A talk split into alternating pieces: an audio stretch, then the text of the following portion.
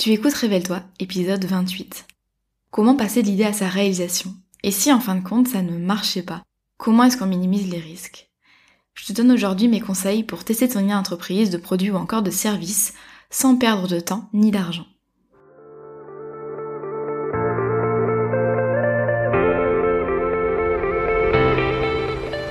Je m'appelle Maëlan et j'accompagne les solopreneurs dans la construction d'une activité solide, pérenne et rentable sans stratégie compliquée ni épuisement. J'ai créé en 2020 la Micropreneur Academy, l'école en ligne pour apprendre à entreprendre. Dans mon ancienne vie, j'étais juriste fiscaliste en cabinet d'avocat. J'ai choisi de tout quitter pour me créer un métier complètement sur mesure et vivre de mes passions sur le web. Oui, au pluriel. J'ai créé le podcast Révèle-toi pour aider des personnes comme toi à se lancer et à construire une activité qui a du sens. Ici, tu trouveras pas de recettes magiques ni de conseils bateaux, mais un vrai partage d'expérience et de connaissances, sans tabou ni paillettes. J'aime t'accompagner en tous les aspects de ton aventure parce que, disons-le, créer son entreprise, c'est pas simplement se déclarer à l'URSSAF et suivre un tuto sur le web. Chaque semaine, on va parler ensemble de création et développement d'entreprise, de finances, d'organisation et de la vraie vie des entrepreneurs et des freelances, toujours avec beaucoup de bienveillance. Si tu aimes ce podcast, n'hésite pas à le partager et à laisser un commentaire sur ta plateforme préférée. Je te souhaite une agréable écoute.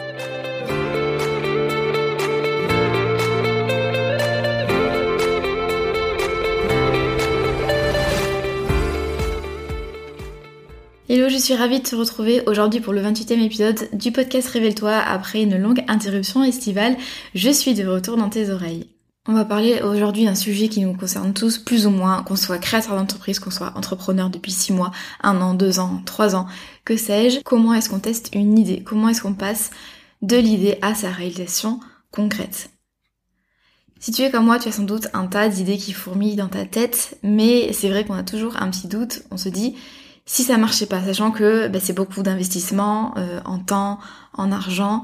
Et moi, je parle régulièrement de la peur de se lancer, mais c'est vrai que force est de constater que tout ça, quand tu te lances, ça doit se faire de façon intelligente. Tu fonces pas tête baissée comme ça vers une idée un petit peu vaseuse parce que tu t'exposes eh bien à de l'échec, à de la perte de temps, à de la perte d'argent et puis à beaucoup de déception et de démotivation. Donc vraiment, prendre le temps de tester son idée, ça permet au contraire de s'assurer que l'on va dans la bonne direction sans griller les étapes, euh, qu'on design eh bien un produit ou un service qui répond vraiment à un besoin qui est vraiment adapté. On fait ça au fur et à mesure. Donc cet épisode de podcast s'adresse bien sûr aux créateurs d'entreprise qui ont envie de tester une entreprise, mais euh, également aux personnes qui sont déjà lancées puis qui se disent voilà moi j'aimerais bien tester tel ou tel produit, euh, j'aimerais bien lancer un coaching de groupe, j'aimerais bien lancer une formation en ligne, etc. Alors attention, je pars ici du principe que tu as déjà une idée, que tu as déjà un public cible, que tu connais bien ton marché Tester une idée, ça veut pas dire faire les choses au hasard, t'as tout un travail préparatoire et une fois qu'il y a une idée qui émerge, là tu vas pouvoir la tester concrètement en conditions réelles ou presque. Avant de voir comment tu peux tester ton idée de la façon la plus euh, optimale, performante et économique possible, on va voir déjà pourquoi tester son idée. Il y a plusieurs raisons, euh, tu t'en doutes, mais on va un petit peu revenir là-dessus. Donc déjà pour être sûr que ça peut plaire, parce que l'objectif c'est quand même que ton produit ou ton service réponde à un besoin spécifique d'une audience spécifique également il arrive qu'on soit parfois un peu trop enthousiaste, qu'on donne un peu trop de crédit à nos idées et qu'on se rend compte que finalement, ben, on invente un besoin de notre audience, on invente une problématique et euh, on est parfois surpris du décalage qui peut y avoir entre ce que l'on pense versus ce que notre, notre clientèle et notre audience a réellement besoin. Donc c'est hyper important de concevoir un produit qui répond pas simplement à tes envies à toi, mais qui répond vraiment à un besoin et qui est susceptible bien d'être acheté parce que c'est quand même l'objectif final. Ça te permet également, quand tu testes ton idée, bah, de pas perdre trop de temps. Admettons que tu veuilles lancer une formation en ligne. Une formation en ligne, tu le sais si tu en as déjà lancé une ou que tu es en train de le faire, c'est énormément de boulot, évidemment. C'est des recherches, il faut faire euh, tout ce qui est diaporama, bon c'est un peu trivial, mais diaporama, tout ce qui est enregistrement, euh, montage, mais également tout l'aspect communication, préparer le lancement, etc. Donc ça demande des semaines et des semaines, des mois de travail ça prend du temps et en final tu te dis mais je vais lancer une formation en ligne mais je sais même pas si ça répond à un réel besoin. Donc là c'est hyper important de tester en amont ton idée. Également ça va te permettre de pas perdre trop d'argent. Parce que lancer quelque chose, ça nécessite souvent des frais. Par exemple, même exemple pour la formation en ligne, ça va bah, te nécessiter par exemple de prendre, euh, alors ça dépend comment tu fais les choses, mais de prendre un hébergeur de formation comme Podia, Teachable, Kajabi. Euh, ça va peut-être te nécessiter d'avoir d'autres outils à côté, de prendre euh, Zoom euh, pour tes coachings de groupe, de prendre, je sais pas moi, des, des forfaits spécifiques pour créer des groupes de discussion. Bref, ça va te demander des frais. Et donc là, l'intérêt de tester son idée, c'est que on va pouvoir le tester avec le moins de frais possible. Donc ça, on va voir. Ensuite, comment est-ce que tu peux économiser de l'argent tout en testant véritablement ton idée. Également, tu vas pouvoir découvrir de nouvelles idées auquel tu n'aurais pas forcément pensé. Tu vas creuser le sujet en profondeur, tu vas demander l'avis à ton audience, tu vas peut-être prendre des bêta-testeurs et ça va te permettre vraiment de peaufiner ton idée, voire de partir vers autre chose qui serait beaucoup plus adapté. Donc vraiment, se lancer, ça permet d'ouvrir tout un champ euh, des possibles, tout un champ de, de, nouvelles opportunités finalement. Et donc ça, c'est ultra bénéfique, faut pas le laisser de côté. Maintenant, concrètement, comment est-ce qu'on teste son idée? Alors, tu connais sans doute l'expression test and learn, euh, qui est assez euh, utilisée, par exemple, dans le, dans le domaine des startups. Le test and learn, concrètement, ben, c'est, euh, l'expression est, est, sans équivoque, c'est qu'on va tester et qu'on va apprendre, qu'on va rectifier, puis qu'on va retester, etc., jusqu'à avoir le produit ou le service. Parfait. On peut faire du test and learn soit sur un petit échantillon de personnes, soit en créant une autre version du produit, une version bêta ou un MVP, c'est ce qu'on va voir, euh, ce qu'on va voir ensuite. Mais vraiment, là, je vais te, donner quelques clés pour faire du test and learn intelligent, c'est-à-dire que le but, c'est pas de faire un produit de A à Z et de le tester comme ça euh, sur un échantillon complètement au hasard, beaucoup trop large, pas ciblé, avec un produit qui est beaucoup trop abouti, euh, qui aura pris du temps, de l'argent, etc. Là, le but, c'est que tu vas tester l'idée en elle-même, pas forcément le produit ou le service final, mais vraiment que tu vas tester euh, un bout d'idée, un bout de produit pour voir si ensuite tu peux aller plus loin. Premier conseil que j'aurais à donner, je sais que c'est compliqué, mais il va falloir accepter le processus. C'est-à-dire que tu vas pas forcément tout de suite arriver au produit final. Exemple, je me dis que je veux euh, créer une formation en ligne et que je vais la vendre en evergreen. Evergreen, qu'est-ce que ça veut dire? Ça veut dire qu'elle sera tout le temps disponible, toute l'année, que tu vas faire un tunnel de vente. par exemple, tu vas proposer un webinar automatisé, on va dire, une séquence mail, et ensuite le l'acheteur pourra acheter ça.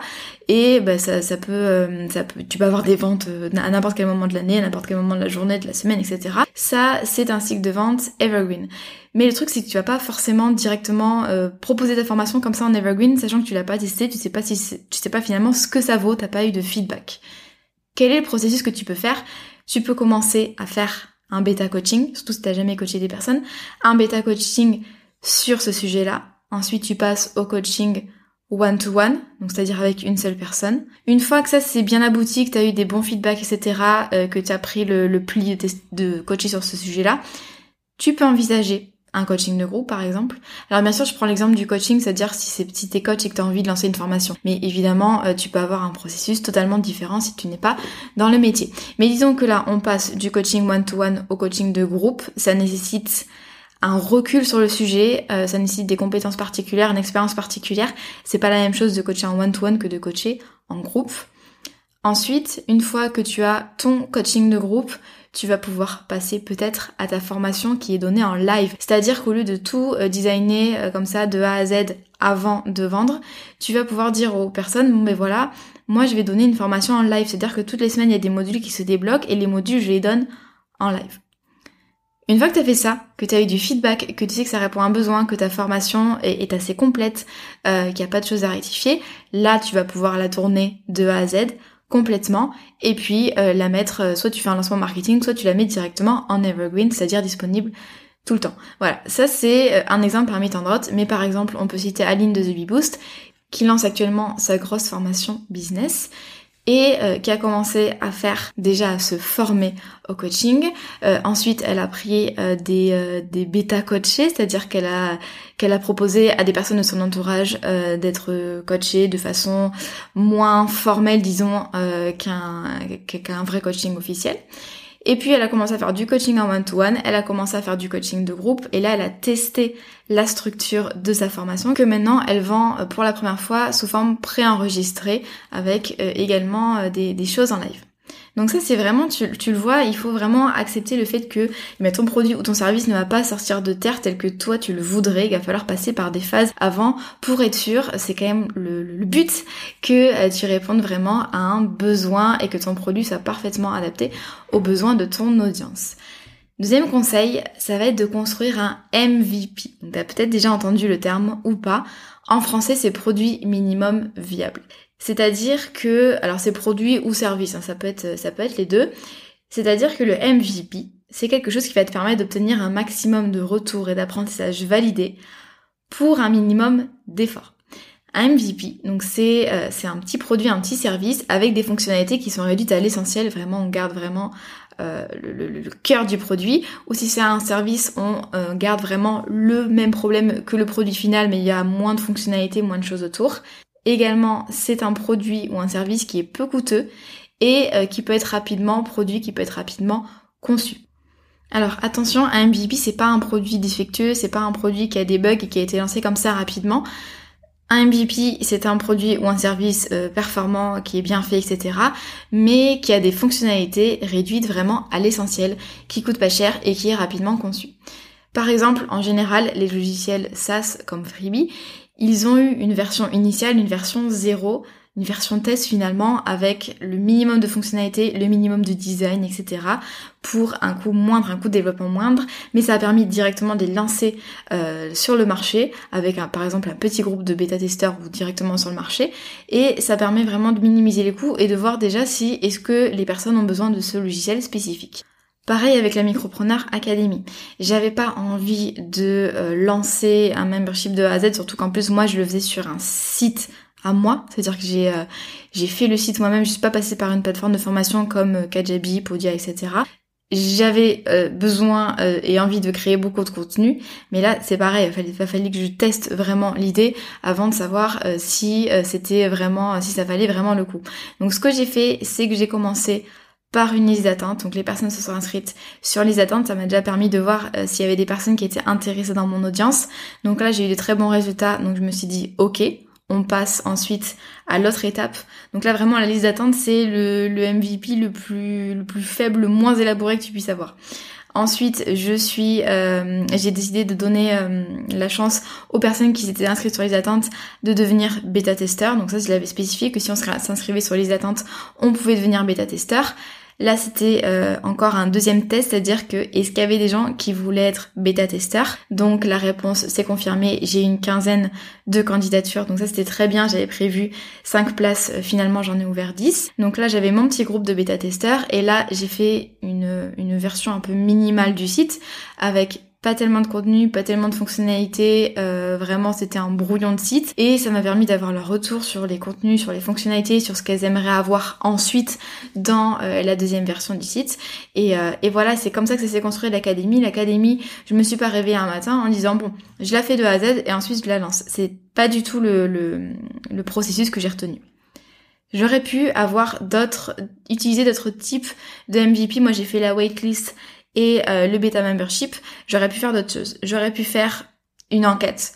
Donc là, pareil, c'est vraiment une forme minimale euh, de MVP parce que c'est juste, ça me permet juste d'avoir un avis, mais euh, ça me permet pas finalement de, de créer de l'engagement, d'avoir vraiment une vraie validation, on va voir ça après, mais d'avoir vraiment une vraie validation parce que les personnes, bah, répondent un peu ce qu'elles veulent aux enquêtes et finalement ça ça valide pas le, leur, leur envie d'achat tout simplement. J'aurais pu euh, faire un, un coaching, un, appel de groupe pour voir sur une séance euh, quels seraient les besoins des créatrices d'entreprise par exemple. J'aurais pu faire un, une petite formation en ligne au lieu de faire tout un, un membership avec plein de formations. J'aurais pu simplement faire une petite formation en ligne sur un sujet donné. J'aurais pu euh, proposer un ebook en téléchargement directement relié au sujet de mon membership. J'aurais pu donner un workshop, j'aurais pu donner un webinaire payant, euh, j'aurais pu dispenser une, une, formation en ligne mais en live, j'aurais pu faire un coaching de groupe et j'aurais pu faire des préventes. Voilà tous les MVP euh, que j'aurais pu faire. Chacun répond à des critères spécifiques. Il y en a qui sont plus simples que d'autres. Il y en a qui sécurisent plus d'engagement que d'autres. Euh, il y en a qui sont plus rapides à faire que d'autres, etc. Donc ça, faut vraiment savoir quel est le, le, le MVP en fait, ce qu'il faut, c'est que tu minimises tes coûts, que ce soit rapide, mais qu'en même temps, ça montre qu'il y a une vraie envie de, l'acheteur, de ton audience, d'acheter. Et je dis bien acheter parce qu'il y a une différence énorme entre une personne qui te dit lors d'une enquête, oui, oui, ce sujet m'intéresse là, et une personne qui pré-achète euh, ta formation. Voilà, c'est vraiment hyper différent, c'est pas du tout le même degré d'engagement, on va voir ça juste après. Donc le MVP, comme je l'ai dit, c'est pas euh, forcément un produit, on l'a vu, ça peut être une liste d'attente, mais je pense qu'il faut plus qu'une liste d'attente, il faut aussi faire autre chose ensuite.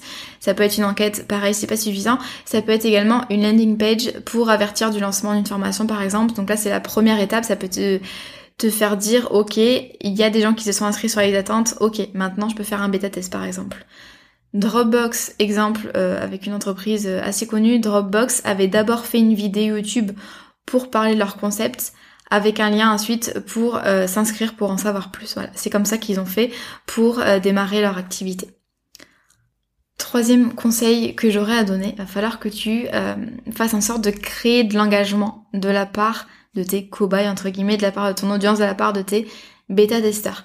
Un bon test, c'est de de l'engagement de la part de ton audience en termes de temps, d'attention et ou d'argent. Sinon, tu as des résultats qui sont biaisés forcément. Par exemple, comme je le dis tout à l'heure, la différence entre un questionnaire et une prévente. Évidemment, quand quelqu'un euh, quand quelqu'un achète préachète ta formation, c'est beaucoup plus fort que quelqu'un qui te dit sur un questionnaire euh, oui oui moi ça m'intéresse une formation sur Pinterest. Vraiment faut retenir que le paiement c'est la forme ultime de validation. Donc un paiement ça crée l'engagement et puis euh, également si par exemple tu, tu veux tester un coaching de groupe ou une formation en ligne, tu peux faire un coaching gratuit et tu peux faire sinon un coaching payant et évidemment euh, surtout euh, en, matière de coaching, ça demande quand même un engagement fort de la part de la personne qui est coachée. Effectivement, quand c'est gratuit, eh bien la personne le prend peut-être moins au sérieux, peut-être moins d'efforts pour évoluer, et au final, ben, les résultats de ton test risquent d'être biaisés parce que la personne ne fera peut-être pas les choses aussi, disons, profondément que si elle avait payé. Pour l'académie, j'ai décidé de faire un bêta test payant. Donc c'est-à-dire que les membres euh, ont eu accès à un tarif réduit par rapport au tarif de lancement. J'ai voulu faire ce bêta test payant parce que pareil, finalement, euh, l'engagement, l'investissement des bêta testeuses euh, était, euh, disons, plus garanti avec un bêta test payant. C'est important pour moi parce que, en fait, quand on, quand on a accès à un contenu gratuit, admettons par exemple quand on télécharge euh, un freebie sur Internet, un e-book ou, ou un workbook par exemple, faire des exercices, etc. Souvent on le télécharge et comme c'est gratuit, on le met euh, au fond de notre ordinateur et puis on prend pas le temps de faire les exercices, on prend pas le temps de, de bien lire tout ça, euh, d'essayer d'apprendre, de prendre des notes, etc. Tandis que quand on paye quelque chose, et puis plus on paye cher, plus euh, finalement on se sent engagé et plus on fait les choses et plus on a de résultats. Donc voilà, c'était important pour moi de faire ce bêta test payant. Et ça vraiment je te recommande Peut-être que tu peux faire toi une liste d'attente, une enquête, un questionnaire, etc. au début, mais ensuite il va falloir quand même que tu, si tu veux vraiment aller plus loin, si tu veux vraiment tester ton idée, il va falloir que tu fasses une prévente, que tu fasses un bêta test payant, euh, forcément avec un coût réduit évidemment, parce que ce ne sera pas le produit final, ça c'est très important de le dire euh, aux personnes qui, euh, qui, testent ton idée de service ou de produit pour toi, mais vraiment c'est important de créer de l'engagement. Maintenant, comment est-ce qu'on trouve des testeurs, si tu, si tu veux faire un, bêta test, il y a deux formes de euh, testeurs. Il y a les testeurs actifs et les testeurs passifs. Donc les testeurs passifs, forcément, c'est les personnes qui vont euh, répondre à des questionnaires, des enquêtes, etc. Comme je l'ai dit, toi tu cherches des testeurs qui sont engagés, euh, qui sont actifs, et donc ça nécessite une participation de leur part. Tu peux trouver des testeurs euh, via ta liste email. Donc ça c'est, tu le vois, la liste email dès que tu crées ton entreprise, euh, dès que tu crées ton business en ligne, c'est hyper important de commencer à la construire.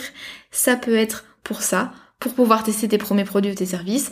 Tu peux tester tu peux trouver des testeurs sur les réseaux sociaux, par exemple en story, tu dis voilà, si tu es euh, une femme, un homme, que tu veux créer ton entreprise, que euh, voilà, ou que tu que tu t'intéresses à Pinterest mais que tu comprends pas trop, envoie-moi un message et on va pouvoir euh, échanger ensemble et après tu peux proposer à ces personnes-là un coaching de groupe bêta, une formation bêta, une prévente, etc. Tu peux également trouver des testeurs, tester une idée avec des publicités Facebook. Là, ça demande un petit peu plus de, de connaissances euh, au sujet des publicités Facebook pour pas perdre trop d'argent, mais tu peux très bien euh, tester une idée comme ça, euh, tester le nombre d'inscriptions, le nombre de clics, essayer de, dénicher des prospects qui peuvent ensuite devenir des bêta-testeurs, etc. Tu peux également demander, faire des petits sondages dans les groupes Facebook. Pareil, les sondages, comme ça nécessite pas, comme ça n'implique pas forcément d'engagement de la part de la personne qui répond, c'est important d'aller un peu plus loin. On est bien sûr clair dès le début euh, envers nos testeurs pour éviter la déception. On leur indique que c'est une prévente, on leur indique que c'est un bêta test. Euh, voilà, c'est important de, euh, de, bien mentionner les modalités du test pour que les testeurs soient investis, soient motivés et pour que tu sois sûr qu'ils fassent des retours. Également, cinquième conseil, ne pas oublier de bien analyser. Hein, forcément, c'est hyper important d'analyser ensuite euh, les retours des testeurs, les résultats de l'enquête. Donc c'est hyper important de définir en amont les KPI. Donc KPI, c'est les indicateurs de performance qui vont faciliter la prise de décision ensuite. Donc quels sont les KPI qui t'intéressent, quelles sont les données clés, quels sont les chiffres qui t'intéressent? Donc ça c'est important en amont d'identifier ça et ensuite de bien les analyser à la fin. Et euh, voilà, c'est vraiment important de prendre le temps d'analyser les résultats. Le but c'est pas simplement de lancer un bêta test et c'est tout et de dire aux personnes merci d'avoir participé. Le but c'est quand même de euh, de faire un appel avec ces personnes-là, de faire un questionnaire très détaillé. C'est hyper important de bien tourner les questions, etc. C'est tout un art hein, de tester une idée, mais au moins ça permet euh, d'être d'être efficace et d'avancer vite. Mais voilà, c'est hyper important ensuite d'exploiter les idées. Et enfin, dernier conseil, ce serait d'accepter l'humilité et la remise en question. Alors je sais que euh, quand on a une idée, on en est très fier et qu'on n'a pas envie de la, remettre en question, mais c'est hyper important pour évoluer, comme je l'ai dit en, intro, il y a souvent euh, un gap entre toi, ce que tu penses être bon pour ton audience, et puis euh, les, finalement ce que ton audience ce dont ton audience a vraiment besoin. Et donc là, c'est hyper, hyper important d'analyser et ensuite se dire, ok, comment est-ce que je peux m'améliorer pour créer le meilleur produit, le meilleur service possible ou euh, la meilleure entreprise possible. Voilà, j'espère que ces petits conseils t'auront euh, aidé un petit peu pour tester ton idée. Alors j'ai dit plein de choses, j'ai euh, j'ai donné plein d'infos. Peut-être que tu vas te dire, oulala, là là, c'est compliqué tester son idée, mais vraiment, pose-toi, demande-toi comment est-ce que tu peux créer une première version de ton produit ou ton service qui te demande vraiment pas beaucoup de temps, qui te demande pas beaucoup d'argent, qui soit simple et euh, que tu puisses directement proposer à ton audience. Si tu as des questions sur le sujet, si tu as une idée de formation en ligne, d'entreprise, etc., que tu sais pas trop par quel bout le prendre, euh, tu peux tout à fait me contacter sur Instagram et en parler avec moi. Euh, je serais ravie de, de t'aiguiller un petit peu si je le peux. Si tu as apprécié cet épisode de podcast et si tu apprécies de façon générale le podcast Révèle-toi, n'hésite pas à mettre un petit commentaire sur Apple Podcast, à mettre 5 étoiles, euh, ça, ça m'aide vraiment à référencer le podcast et puis à aider d'autres personnes comme toi à créer et développer leur entreprise. Je te souhaite une excellente journée et puis je te dis à la semaine prochaine.